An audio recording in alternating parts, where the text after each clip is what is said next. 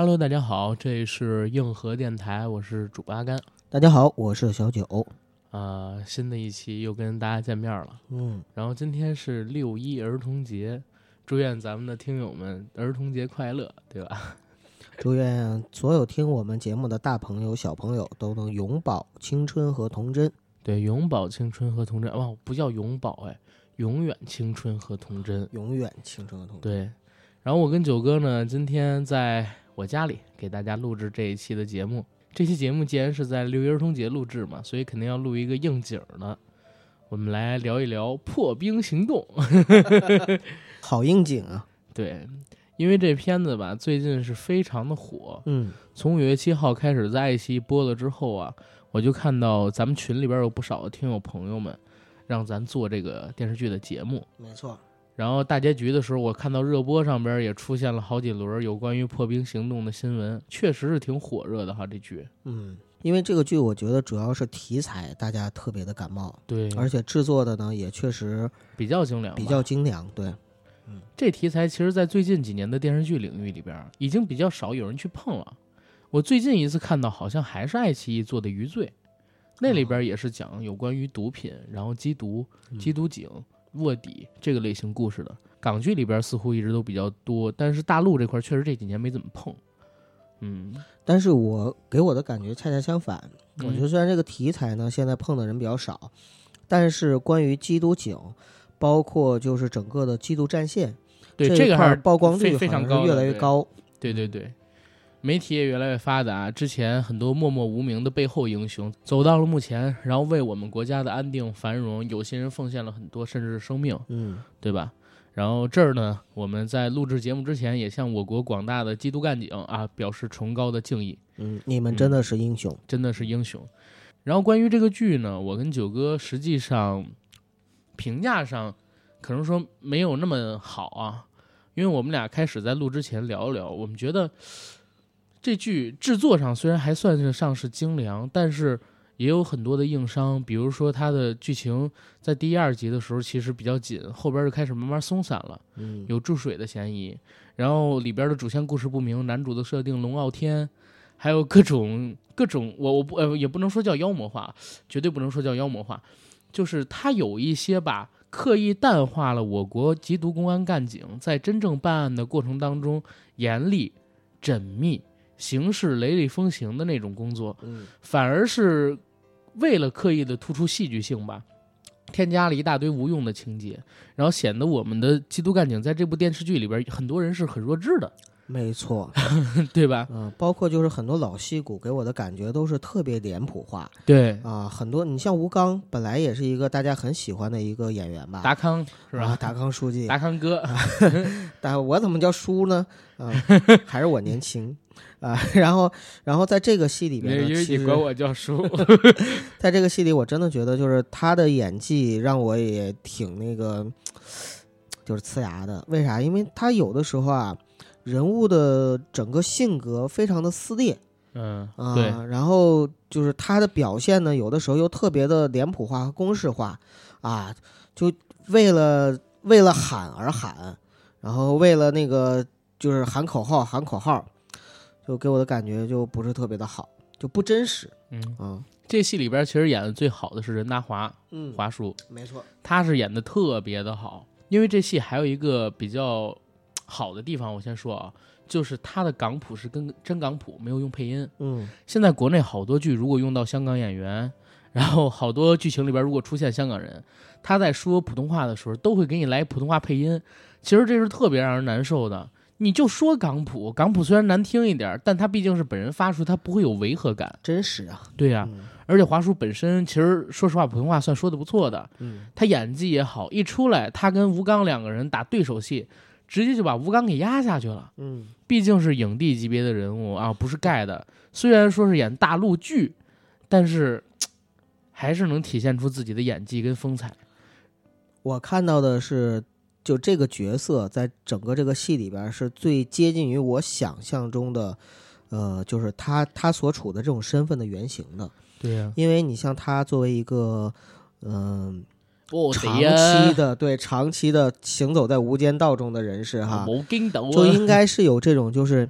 该狠的时候狠，该坏的时候坏，然后同时呢又又保有底线，但是同时呢，其实做事情的时候呢又非常有大佬和枭雄的那种风范的那种感觉。对，因为嗯。这剧我只看到第三集到第四集嘛，嗯。昨儿晚上补看的。我正好是看到黄景瑜扮演的李飞被人下套之后，然后任达华扮演的叫赵家良生气了，嗯。在香港当地呢抓了一个毒贩，抓这个毒贩去审问他的时候，任达华像我现在这样，靠在自己那辆奔驰车上，嗯一边看着手表，一边摆着造型。如果是就是另外一个华叔过来演的话，可能就像一个偶像剧，但是他在那儿一演，就让我想起了当年的 PTU、黑社会等等一系列经典的黑帮电影。过了一会儿，他的几个马仔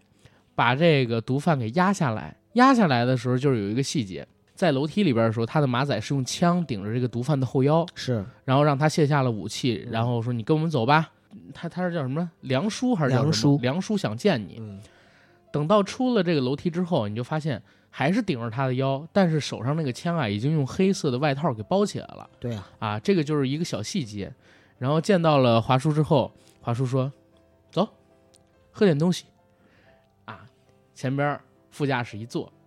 几个马仔上车，把人押上去，然后开哦到了河边，开始喂他喝海水，是吧？这就是所谓喝点东西。哎，但是这个让我想到，如果真是一个大陆演员去演，可能演不出来像华叔他这种常年在香港黑帮片里边混迹的这种大佬级的人物能演出来的戏剧性感觉。嗯，嗯，就反正整体来说，最出彩的这条线应该就是华叔这条啊，梁叔这条线，一直是在海外追查毒贩的线索。阿甘，你就你就这么想？就九哥问你，如果你是一名缉毒警察，你愿不愿意让你自己的孩子也做缉毒警察？首先我不会做缉毒警察，嗯因为我胆儿小，呃，所以我特别敬佩那些做缉毒警的人，嗯因为其实他们的工作除了你面临你自己生命的危险之外，你可能还要承担很多不必要的，甚至说家人也会为你的工作承担风险。我不太敢，所以我就是非常敬佩这些人。嗯所以你问我这个问题，前提上就不成立，你知道，我都不敢，我怎么可能让我儿子敢，对吧？《破冰行动》这部剧，我觉得还是有一定意义的。这部剧贵在一个点，并不是非常的愿意去掩盖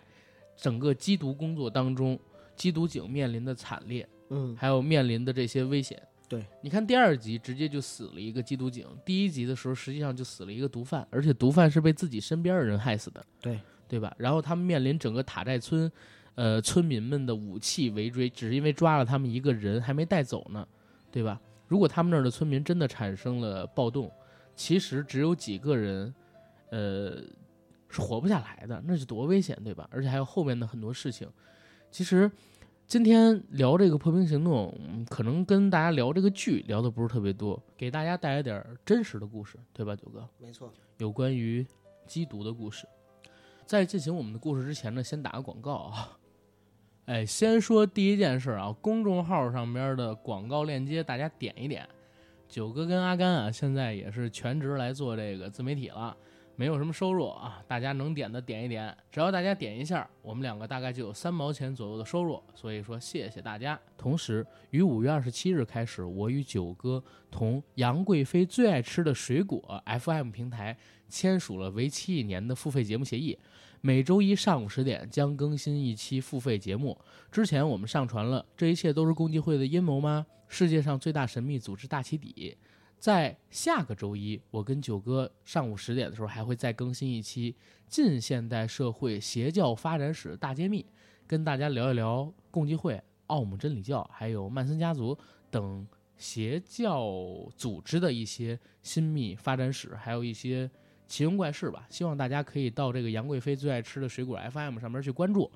当然，我们自己微信公众号上边的付费节目也不会停的，是每个月更新一期，也欢迎大家去关注。同时，如果大家想加我们的微信群，欢迎加群管理员的微信 Jacky L Y G T，让他拉您进群，和我们一起聊天儿打屁。六月份开始，我跟九哥上线了我们硬核电台的夏季定制 T 恤。啊、这次我们非常感谢两位听友，一位听友呢是灰色领带，他给我们进行了本次 T 恤 logo 的设计，非常非常的漂亮。还有另外一位听友呢，就是我们河北的听友怪兽一只，他是一个潮 T 的厂商，然后这次呢，帮我们承担了就是 T 恤它版型印制工作，然后还有就是底板的供给，非常非常的感谢。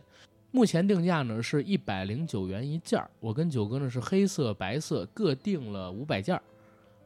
然后前一百件儿的话呢，我们两个人是九十九元给到大家，有一个折扣。如果想了解的话，可以在我们本期节目的附属栏里看这个 T 恤照片，然后到我们公众号上回复“微店”就可以购买了。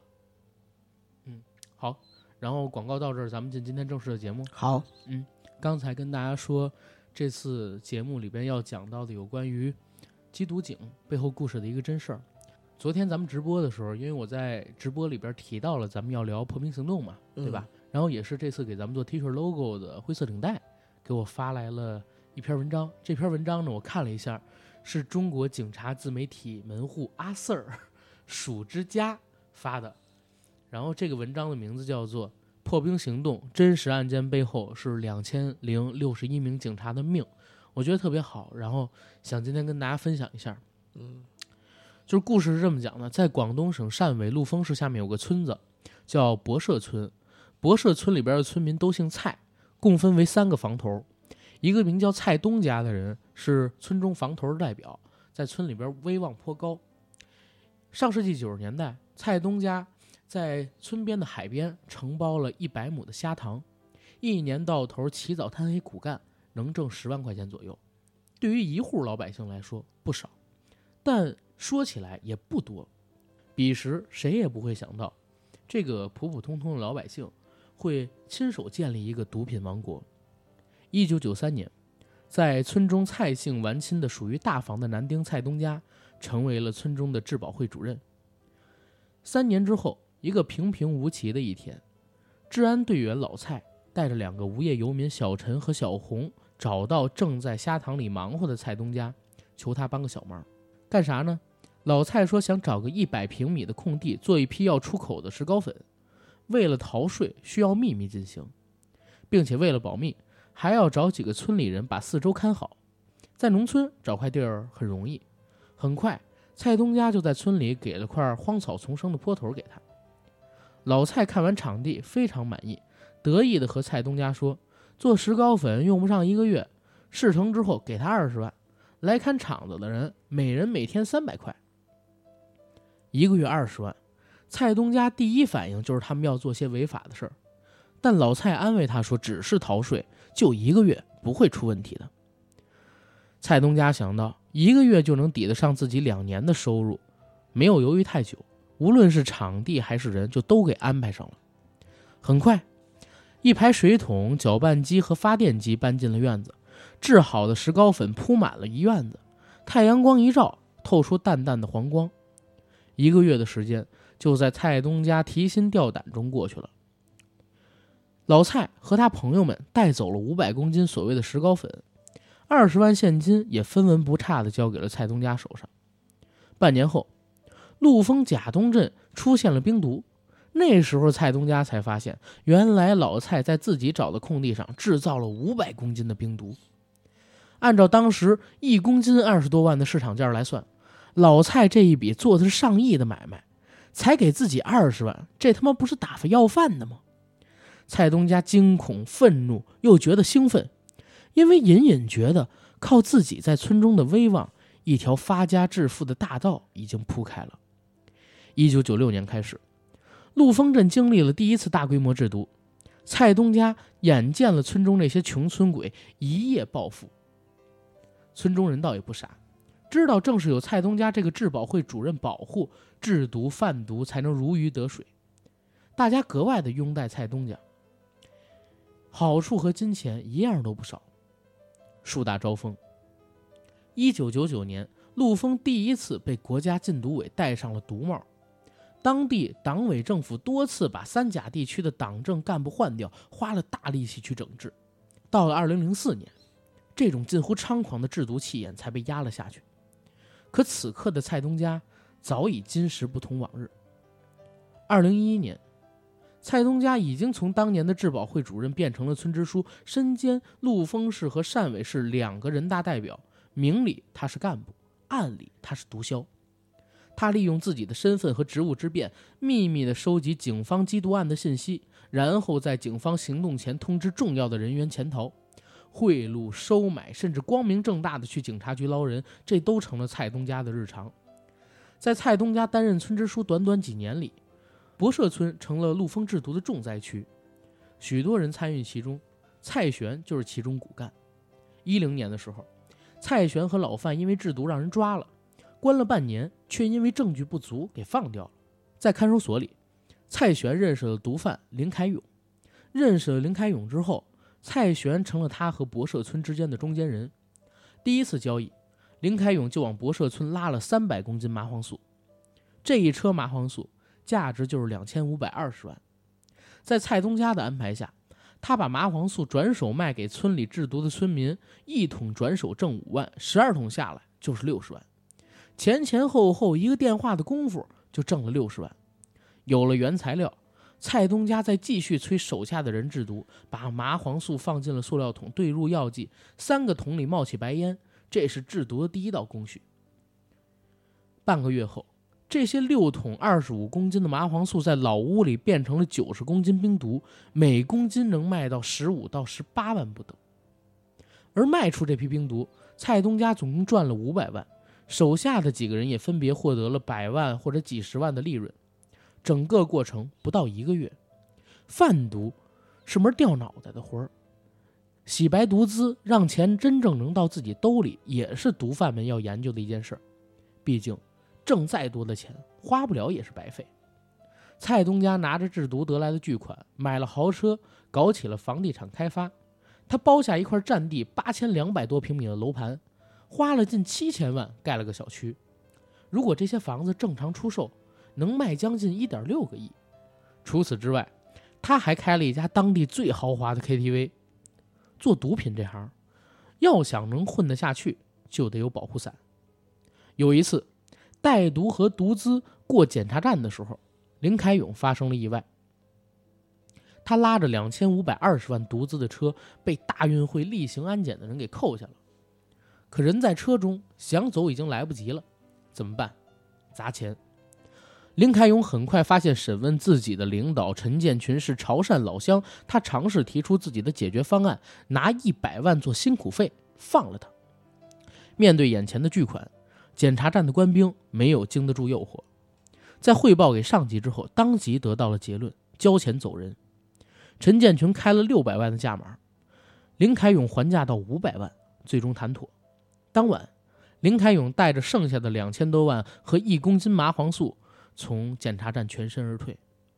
林凯勇以为自己做的天衣无缝，但其实早已经被警方盯上。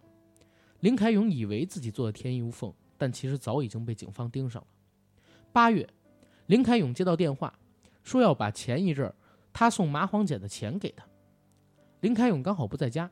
就让对方把钱送到他家。可钱刚送到，这面警察就接到线报，冲到他家里。林凯勇的爹和亲戚加起来五个人。都被抓了。听到消息的林开勇赶紧跑到深圳躲起来，并重蹈覆辙，找了个疏通关系捞人。前后运作一番，总共花了两次钱，一次一百，一次二百，全当这事儿的活动费。后来又掏了一百多万，加上几瓶名贵的洋酒，把事儿办成了。赶在中秋节之前，五个人完好无损放出来了。此时，博社村的贩毒体系已近乎完美。村外防风，村内制毒，有原料供应，有销售渠道。村里每天都有好几个坐在摩托车上的小混混望风，只要有陌生人进村子，后面就成群结队的人来跟踪。陌生人的一举一动都随时汇报给村中的大佬。民警想进村抓人，难于登天。这不是危言耸听，而是真的发生过。一次，上海警方在汕尾民警的配合下，开车进了博社村。对已经确定掌握的一名毒贩进行抓捕。进村抓人容易，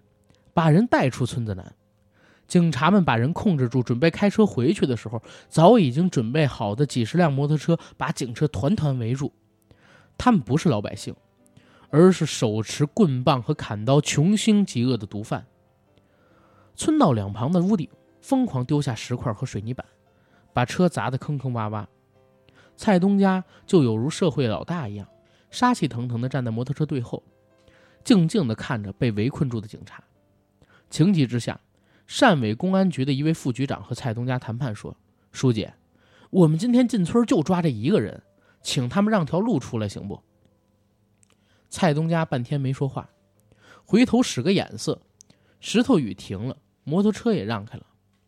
那时候，博社村和蔡东家就是这么狂。邪不压正，再狂的毒贩，终究也是要被清剿的。二零一二年，省委为了彻底扭转禁毒形势，禁毒委派工作组进驻陆丰，着手端掉博社村这个毒窝。现实要比想象中困难。博社村地方虽小，但是人口众多，全村一千七百多户，耳目重重。一旦暴露，制毒犯迅速销毁证据就完了。当然，再难也要攻克，再苦也要坚持。广东省公安厅禁毒局副局长王胜利派了十多名精英干警渗透到博社村，经过一系列的排查与上百次的惊险意外，终于对地形摸了个大概。调查接近白热化后。警方派出了无人机进行全村拍摄，对博社村内七十七个制毒窝点进行了确认，精准定位。一三年末，在掌握到蔡旋极有可能要进行毒品交易后，警方立即设下伏击。冬日的夜晚寒气逼人，民警在楼道里一蹲就是六个小时，可终于在深夜等到蔡旋回家，一举抓获。随后，警方连破两道门以后。看见一个设备齐全、完整有流程的麻古工厂，小鱼小虾清扫完毕后，终于要收网，去抓蔡东家这条大鱼了。抓捕蔡东家的过程并不困难，人在那儿，当场抓获。但像他这样经验老道的毒枭，难的不是抓捕，是证据。蔡东家被抓时，民警只在他家里搜到十几万现金。猖狂的蔡东家放话说，只要一年半。他就能出来，甚至在被抓当晚，他就在纸条上写了电话给看守民警，说只要打这个电话告诉那个人他在哪儿，就给他十万块钱。但是民警立即就把纸条上交了，不为所动。很快，在多名毒贩的供认下，蔡东家的心理防线崩塌了。随后，多名保护伞被抓，自此蔡东家完了。他对自己贩毒制毒的行为供认不讳。二零一八年的八月，对蔡东家判处死刑。二零一九年一月十七日，死刑执行。一代毒枭到此为止。这就是二零一三年广东警方最大的一次行动——雷霆扫毒汕尾行动。在这次行动中，一举摧毁十八个特大制贩毒团伙，抓获成员一百八十二名，捣毁制毒工厂七十七个和一个炸药制造窝点。缴获冰毒两千九百二十五公斤，K 粉二百六十公斤，制毒原料二十三吨，枪支九支，子弹六十二发。后来经过改编，就变成了我们现在看到的破冰行动。啊，然后这个是破冰行动的原型故事，然后领带他发给我的，厉害吧？厉害。嗯，之前也曾经在新闻里边关注过这个事件，这次因为看破冰行动，也把这个事件呢重新。翻出来了解了一下，我感觉，我个人觉得啊，就是真实事件可能比故事情节更加的精彩。你看故事情节里边第一幕是李飞到了这个叫什么塔寨，塔寨对，到了塔寨啊去抓人，嗯，其实就跟我刚才所说的，他们到这个博社村去抓一名毒贩遇到的问题很像，但是在现实生活当中又扔石块。又扔水泥板，嗯，又有几十辆摩托车围着，而在这个电视剧里边，只是村民们手拿棍棒把他们包围起来，而且没动手啊，对对吧？而在这个故事里边，就是这个真实事件里边，村民是已经动上手了，开始朝他们砸东西，车都快被砸坏了。然后经历谈判放的人，不像电视剧演的那么平和，没错。所以说更精彩嘛。呃，而且我们也知道，就是在现实里边呢，呃，这些警察可能都有原型，就是故事里的警察，但是没有像李飞这种，就是又有干爹又有亲爹 的这样的主角光环的原型。更多的呢，其实是呃，奋战在一线，然后冒着各种生命危险，还有各种诱惑的，甚至送羊。呃，对这样子的这样的普通的缉毒干警。啊，他们其实，在日常生活里边，呃，牺牲是常态啊，然后付出是常态，然后为了保护自己的家人和孩子，甚至不敢去，呃，甚至不敢去光明正大的跟自己的家人走在一起，这是常态啊。之前阿甘也跟我聊说，有这样的一个真实事例，呃，就是有一个缉毒干警在街上的时候，啊，就走在街上。然后，因为他被别人盯上了嘛，被毒贩盯上了，然后呢，就恰巧是遇到了自己的丈母娘和妻子，然后也就只是打了个招呼，结果呢，就是毒贩就摸到了他丈母娘家，然后把他们一家五口摸到了他家啊，摸到了他家，然后把他的一家五口，呃，相当于是先弄昏迷，然后活活烧死。嗯，九哥讲的这个就是不，其实不太对啊，我当时讲的是这样。嗯。他呢是去卧底侦查，在卧底侦查的过程中碰到了自己现实生活中的妻子，打了声招呼，让人发现他是卧底了，所以就是对方毒贩没声张，找了个机会把他们家全都用瓦斯熏晕，然后活活烧死了。嗯嗯，就是不是说尾随，就是说侦查的时候露底了，明白？结果就被人给报复弄死了。然后还有就是我看到的文章里讲到的。那些不像李飞，没有厉害干爹，没有主角光环，但是在一线的普通警察，承受着各种各样危险的压力。呃，有一个叫施祥宁的，是中国第一支缉毒队的一员。他在一九八六年九月二十七日的时候，在云南，年仅二十四岁，为了抓捕毒贩，跳入了水流湍急的流沙河中被卷走，然后直到半年之后，才在金三角的河谷里发现了他的尸骨。这应该也是中国在缉毒战线上牺牲的第一人了。还有2017年6月份，在四川凉山，贾巴五个，这是一个少数民族的缉毒干警，在追捕毒贩的时候，先是被一枪打中手臂，又被一枪打穿胸部。牺牲前最后一句话还是“不要管我，快追”。这样子牺牲在第一线的干警，在整个2016年的时候就有362名。我说的仅仅是缉毒警察啊。牺牲在一线的，那就平均呢是相当于是每天牺牲至少一个。有数据表明，缉毒警察的死亡率是其他警种的四点九倍，受伤率呢更是高出十倍。而且牺牲的禁毒民警平均的年龄是四十一岁，比我国人均寿命低三十二点五岁。其中年龄最大的六十八岁，最小的就只有十八岁。所以说，这个群体真的是一个特别高危，然后又需要特别巨大的。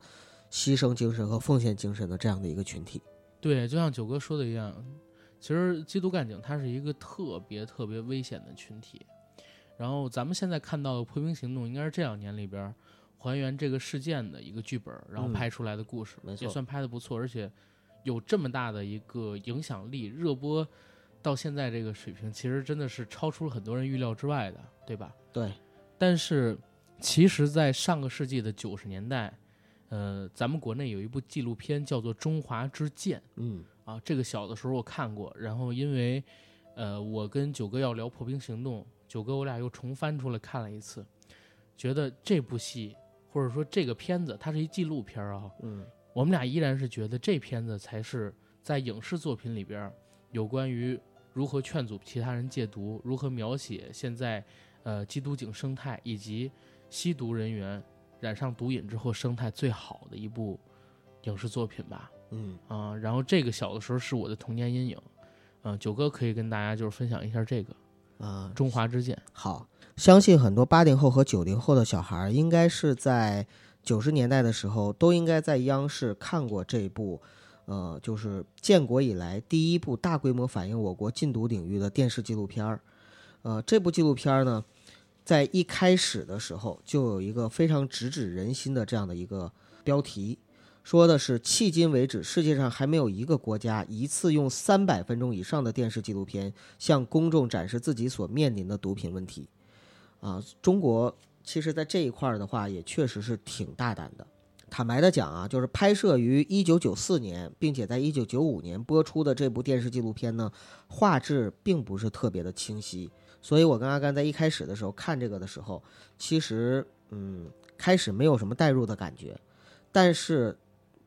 在你看了十分钟之后，你就感觉已经被整个的这个真实给吸引住了，然后牢牢的无法动弹。虽然说画面比较难看，虽然说呢用的是央视的旁白，虽然说没有什么摄影技巧，也没有什么故事安排，但是正是因为这样，我们看到的都是硬邦邦的、血淋淋的真正的事实。很多的网友都评论说，说这个《中华之剑》不是电视纪录片儿，而是一部恐怖片儿。比如说里边有讲到一个吸毒的女青年，叫做张福娟，当时呢才二十八岁，但是她已经在床上躺了好几年了，全身免疫系统都遭到了破坏，血管硬化，医生想给她输液减轻痛苦，都找不到地方打针，因为大家都知道就是吸毒吸的。这个张福娟，她以前是一个风光一时的美丽女人。还是长春电影制片厂的一个演员候选人，即使躺在床上已经不能动弹的时候，我们看到他的画面，也能够从他的脸庞上面看到他年轻时候有多么的美丽。啊、二十八岁，他挺年轻的。就是以没染上毒瘾对没染上毒瘾之前是有多么的美丽嘛？啊，他以前在小镇呢开餐馆，衣食无忧，而且呢打扮的特别时髦。用他自己的话说，就是他当时穿的衣服，在整个昆明市都没有人穿得起，所以可见是一个多么时髦的女郎。但就是这样一个本来有着大好前途的女孩儿，啊，因为一次跟丈夫吵架的过程中心情不顺，跑出去了到酒吧里抽了一个陌生人递过来的烟，从此之后就染上了毒瘾，然后就被卷入了地狱里。我们看这个戏的时候呢，记者是要拍她染上毒瘾之后的这样的一个状态嘛，然后她当时呢正好是毒瘾发作了，她主动要求记者说：“你就拍我现在状这个状态，我犯了毒瘾，我不去抽，让你们看看就是毒瘾发作的时候是一个什么样的真实的场景。”当时在他的床头呢，就有一支可以帮助他缓解痛苦的针剂，其实里边就是毒品嘛，但是他拒绝使用。整个我们就从呃一个阴暗逼仄的画面里看到他躺在这个房间的床上，整个人痛苦、呻吟、挣扎、狰狞、扭曲。拍到后面的时候，摄影师自己都看不下去了，离开了现场。可见当时这样的场景是多么的令人难以忍受。嗯，对，因为其实看这个戏的时候，一开场，然后介绍完没多会儿，就是出现这个张福娟嘛。虽然她那个时候已经染上毒瘾好几年了，但是看她的脸，其实能够分辨出她年轻，没有染上毒瘾之前，其实很漂亮，嗯对吧？她躺在一个几平米的出租屋里，然后在那个屋里边搭了一张板床，床上全部都是烂糟糟的，有针头，有被子，然后有枕头，还有衣服，然后他自己衣不蔽体的躺在上面吧，腿上全部都是那种紫青的淤血块然后还有一些生烂的疮。床头就放着针管，然后他来瘾的时候打自己一针，让自己能够舒服一点儿。就在这样的一个过程里边，觉得挺恐怖的，是在哪儿？小的时候为什么说它是童年阴影？就像鬼一样，你知道吗？因为那个时候画面又比较阴暗，又在那个没有什么良好光照的小屋里，她脸是苍白，就真的像个女鬼。嗯后来主动，他让那个记者去拍他毒瘾犯了的时候表情，异常的狰狞，发出那种撕心裂肺的那种，但是他没有力气嘛，是那种撕心裂肺的，但是很低的那种叫声，很像深渊里边，或者说我们看到那些恐怖片里边，女鬼发出的临濒死的呻吟，啊，那个真的是非常恐怖的，人不像人，鬼不像鬼，很难想象几年前她还是一个女演员。很难想象几年前她有一个美好的家庭，而且最关键的是，就是大家知道吗？张福娟这个人，《中华之剑》拍摄的时候是九四年、九五年，她其实活到零六年到零八年，后来呢辗转到了其他的国家，通过卖淫啊、贩毒等等的形式以贩养吸，接着吸毒。其实他当时在拍《中华之剑》的时候，因为已经穷困潦倒到不行了，也是靠卖淫，呃，然后去换取毒资。就这样活了这么多年，还在其他国家生下了一个天生具有毒瘾的小孩儿，可以想象吗？就大家对于这一点，嗯，所以说真的现实才是真正的恐怖片。就在这个纪录片里边，其实像张富娟这样的人比比皆是。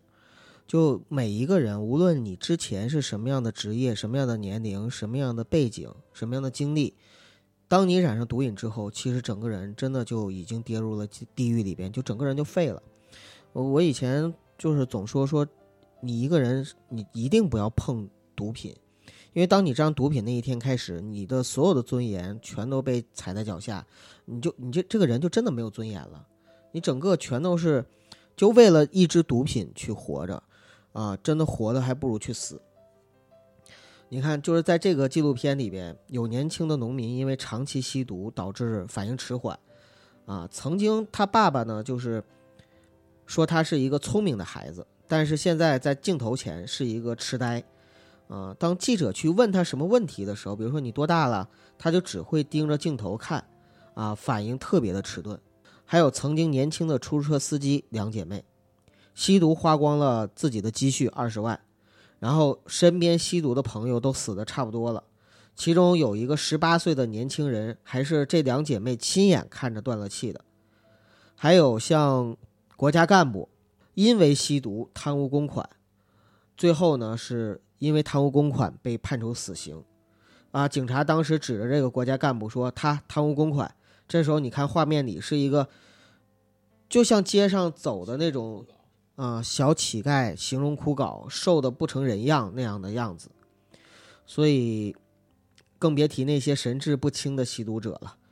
啊，很多的吸毒者甚至因为吸毒要吸毒，走上了犯罪的道路，成为了施暴者。比如十五岁的小孩在吸毒之后，将村中的幼女掳到了家里，强奸虐待三天，幼女获救之后却不再说话，整日对着湖面发呆。再比如，十二岁的小孩为了获得买毒品的钱，用斧头劈开陌生人的家门，同时行凶砍人。所以，这些吸了毒之后的人，基本上都已经面目全非，不再是人。对，嗯，就是《中华之剑》这个片子里边，它其实出现了特别多、特别多、特别多的，就是吸毒者他的一个生态。刚才说的那对出租车司机的姐妹花，嗯，实际上他们俩吸毒很早，也吸了很多年。最开始他们是干出租车司机，那会儿出租车司机还挺挣钱的。对，但是因为染上了毒品，结果两个人呢就车也没法开了，然后工作也没有了，也是通过卖淫，然后去去换取毒资，而且在当时已经出现了，就是很多吸毒的青年朋友们聚在一起。然后住在那种破破烂烂的吊尾楼，或者说厂房里，在那个厂房里边就性交，然后吸毒，然后各种换性伴侣，然后 过着那种暗无天日生活，有点像，有点像那个咱们以前看到的一部电影《猜火车》，但是比那个更恶劣。啊，那个环境跟生态就像是地狱一样，你看到一群人双目无神，每天呢就为了一点毒品。然后在地上抽搐打滚儿，女生可能要跑到街上去，然后随便看到一个人问：“哎，你你跟我你跟我做一下，然后你给我多少多少钱？你给我做一下，做多少多少钱？”然后引他去厕所，然后发生性关系，拿着那几十块钱几百块钱去买可能里边掺了墙灰的毒品，然后往自己身体里边去打。呃，然后男性呢，可能说还能动弹的，就是搞偷偷摸摸这样的小偷行径，或者说直接持刀行凶。里边给我最大震撼的那个故事，实际上就是刚才九哥说那个幼女的故事。嗯，一个十五岁的小男孩，因为染上毒品，贩毒的时候，然后就是他吸毒的时候，因为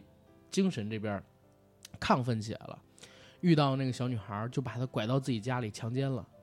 而且关着她强奸了三天，你知道吗？然后虐待那个女孩，后来被救出来之后，那女孩就变成了自闭症。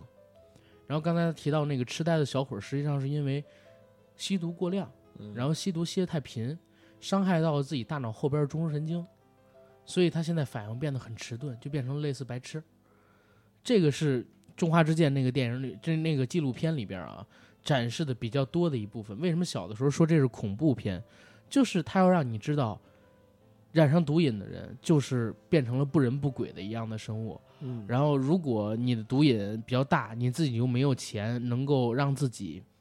呃，能够维持自己去吸食的话，你就会变成像那个纪录片里边的样子，对吧？没错。啊，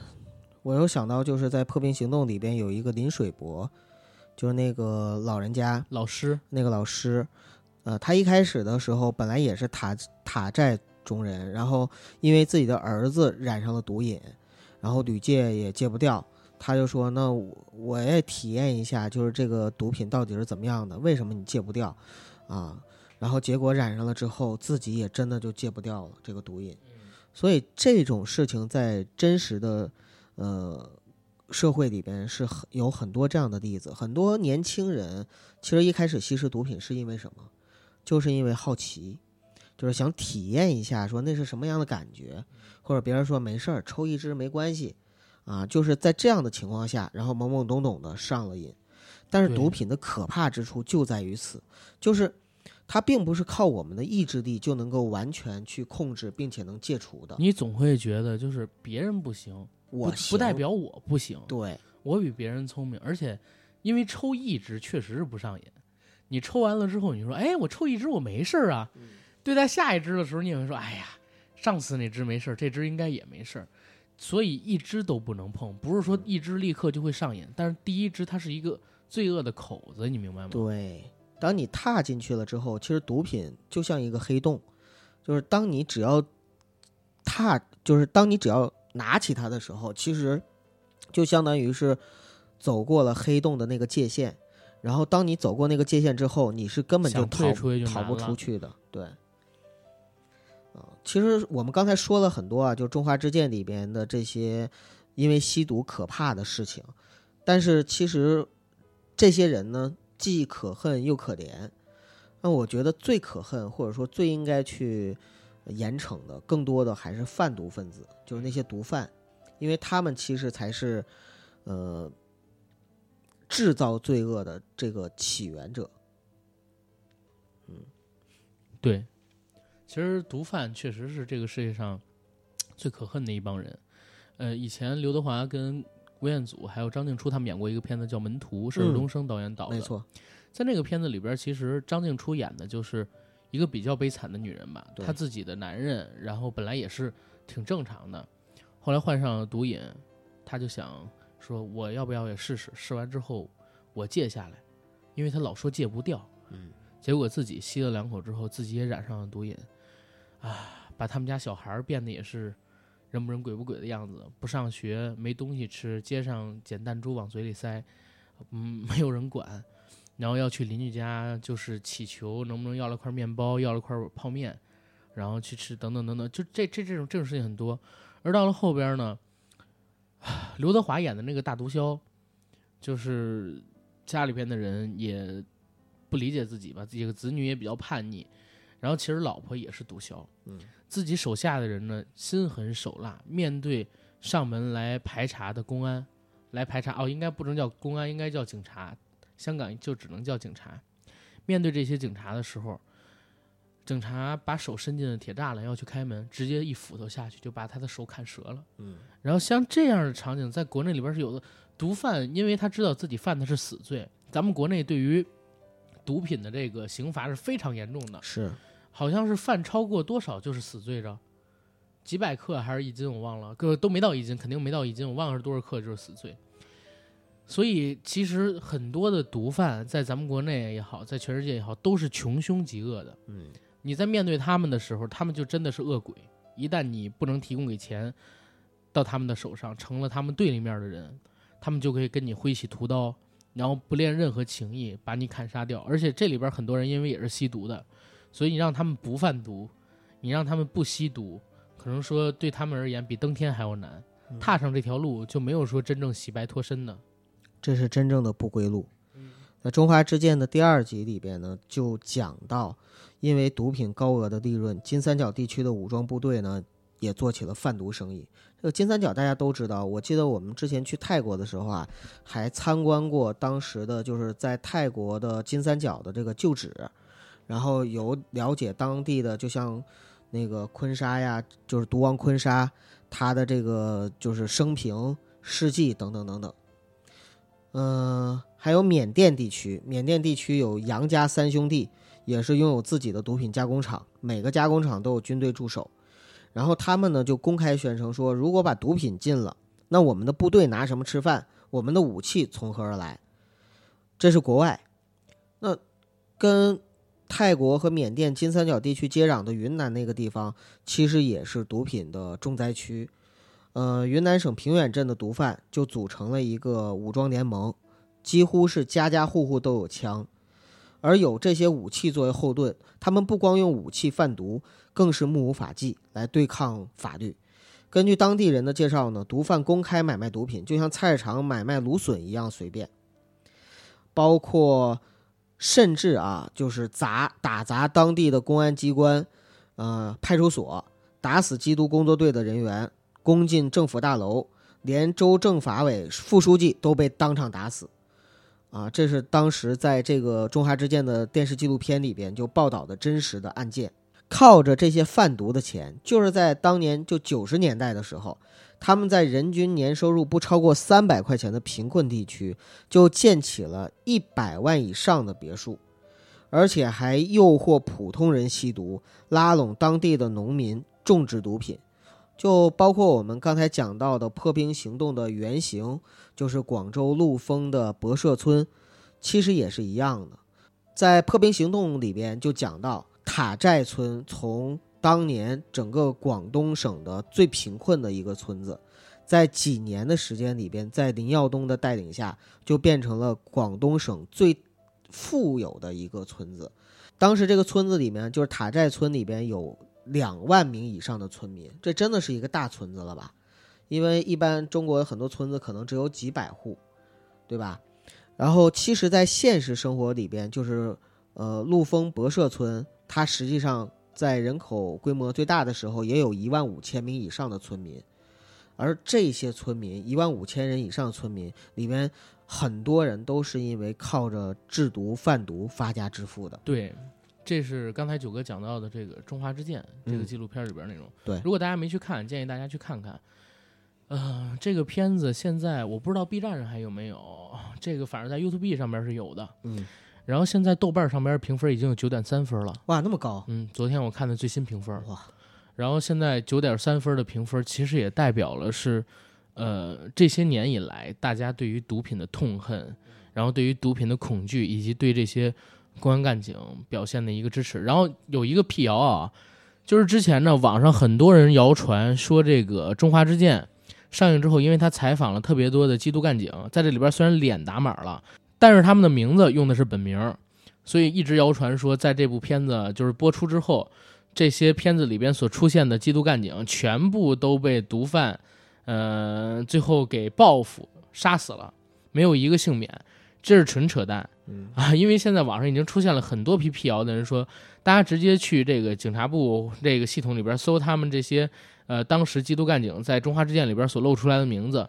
升职的升职，退休的退休，然后甚至还有作奸犯科的，就是没有被报复致死的，对吧？因为其实就像我看《破冰行动》的时候，呃，当时蔡永强队长他讲到的，我觉得应该是编剧体验了生活，做了调查之后，呃，确有其事。就是其实很多一线的缉毒干警，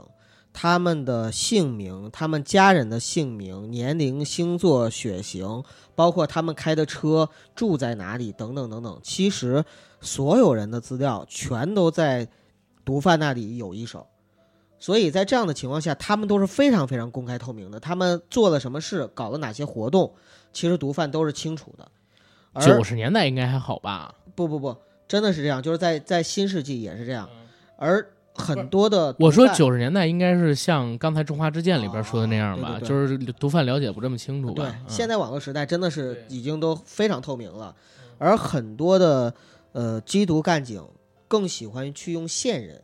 这个可能也真的是这样，就是因为用线人的话，第一他呃没有那么好的，就是那么有辨识度的脸。啊，然后毒贩呢也不是对这些线人很清楚，而且他不在体系里边查不到他资料。对，然后另外呢，就是其实线人更懂得一些呃这个圈子里的事情嘛，所以也能够给出更多的信息。对，所以其实你说作为一个缉毒干警，他在跟毒贩进行斗争的过程中，其实这个过程真的跟一般的刑事侦缉案件是不同的。对你比如说你破获个杀人案呐，破获抢劫案呐什么的。你就是根据线索去找歹徒和罪犯就可以了，而缉毒它是需要你要找大量的证据，然后需要去跟毒贩进行长期的、长达几年甚至十几年的这样的一个呃，就是博弈和斗争。在这个过程中，其实真的是又拼，呃，又拼体力，又拼耐力，更重要的是拼你对这个我们这个就是公安缉毒事业的一个毅力和信念。嗯很多的公安干警，你想想，我自己就曾经设想过，如果我是一个公安干警的话，我要是每天就拿着呃很普通的一个工资收入，然后呢面对着对面可能就甩过来的无数的这样的真金白银，可能我自己都抵御不住这种诱惑。对，啊，反正现在公安干警确实是非常不容易，尤其是做缉毒警的，尤其是在现在的社会环境之下，可能说缉毒这个事儿变得更难，因为好像毒品比以前更泛滥了，对对吧？虽然现在搞得更严，但好像软性毒品现在好像接触到的频率可能说大家更高了，或者说范围更广了。就在我们节目录制的前一天晚上，呃，应该是五月三十号下午出的新闻，九哥咱俩都看了哈。对，抖音上边的某位女主播，其实不是快手上吗？抖音啊，啊，好，他快手好像也有账他号。好多账号，他平台全网平台加起来超过一百多万粉丝，嗯但是最大的号是那个抖音的号，嗯所以当时爆出来的就是他的那个 ID，然后他 ID 叫什么我们也不说了，大家现在一搜就能搜得到，我们就不顶这个雷。他呢是今年二十二岁，之前有三次因为吸毒被这个公安机关然后所逮捕，然后同时呢处理的案例。这一次呢是被逮捕，同时被爆出来他是一个网红，所以在网上引起的风波非常的大。他接受这个媒体的采访，而且公安爆出来的一个视频资料里边，他提到自己呢赚钱可能说太容易了，每天旅旅游，发发美食，吃点好吃的，换几套新衣服，一个月就有几万、几十万的收入。因为觉得生活没什么压力，也没什么动力，就想寻求一些刺激感。他从十七岁就开始接触毒品，今年他二十二岁，已经吸毒有五年的时间了。昨天我在知道他这个事儿之后，呃，我就先去抖音上边找他的这个 ID，我说看看他那个 ID 到底是什么样的。嗯结果抖音上边出现了一大堆跟他同名的人，你知道吧？我打开第一个头像，发现了一堆视频作品，我不知道是不是，当然都是女生啊。然后我点开其中一个视频作品，我看到评论里边清一色写着“没有纹身，不是这个”，接着找，原来一群人跟我都在一样去找这个东西，然后直到找找找找到第七个还是第八个，开始有人回复说啊，他的那个号已经被抖音给消了，已经搜不到了，去微博吧，微博叫 S H I，然后什么什么啊，就就这样一个名字，然后我一搜搜到了，嗯他给人道歉，然后我就点开他的那个微博的相册，因为微微博相册里边，虽然他因为他是那个就是拍照片网红嘛，嗯照片太多了，我看那个看不过来，我就看了一下他的头像专辑，因为头像专辑能看你从第一张微博头像，然后到最后一张微博头像都是什么。我在看的时候就看最早那一张可能是零九年、一零年的时候的微博头像，那时候他还没整容，长得还比较清纯，然后身材挺好的，然后脸也有点肉嘟嘟的感觉。嗯越往后就是越是开眼角、隆鼻子、削下巴，然后垫额头、驻胸之类的，人还变得越来越瘦。然后中间有几年呢，就是胳膊上、背上啊多了纹身，开始画那种大浓妆，有一根叼烟的，好像是那样一个头像。然后到后来就变成现在这个样子。我就在想，他从第一张微博头像放出来的时候，应该还是比较小，没有开始吸毒的时候。嗯对吧？然后现在再来看，他沾上毒瘾之后，人变得越来越瘦，然后还有好多人在他发的那些泳装照片里说啊，你怎么会那么好身材，怎么会那么瘦？然后我就觉得挺讽刺的你，别说，很嗯真有很多女孩吸毒就是为了减肥，奔着这个目的去的。为了刺激自己的精神，让自己感觉不到饿嘛。但是我就在想，现在的社会就是就是，我们说毒贩可恶，我们说其实有可能吧，就是没有买卖就没有杀害，自己 经受不住诱惑，然后很小就跑出去接触这些东西的那些吸毒者，其实也蛮可恶的，对吧？当然这话可能不太对啊，但是我昨天看到那个新闻之后，我还真是觉得那个女孩挺可恶的。嗯，尽量大家不要去接触这些东西吧，然后一定要有免疫力。嗯，阿甘，你身边有没有这样的？我身边都没有这样的，呃，就是我从从来没接触过任何一个吸毒者，没有，是吧？那我们两个人生活圈还比较纯粹，比较幸福，对，比较幸幸福。真沾上一个后悔死。对我们也不希望我们的听友呢，呃，身边有这样的朋友。嗯如果有，而且劝诫不了他，就赶快远离他远。离，对，嗯，然后咱们今天可以聊到这儿了，没什么可聊，因为《破冰行动》这剧我觉得真挺一般的，嗯，就是题材的题材的光。但是如果大家真想了解手的，或者说想看到最有震慑力的这种描写中国毒圈生存环境的影视作品，真的大家可以去看看那个叫《中华之剑》的纪录片。嗯虽然九五年拍的很老旧了，但是特别的触目惊心。是嗯，好，那大家支持一下我们的付费节目，还有我们的新出的 T 恤，谢谢大家，再见。拜拜，六一节快乐。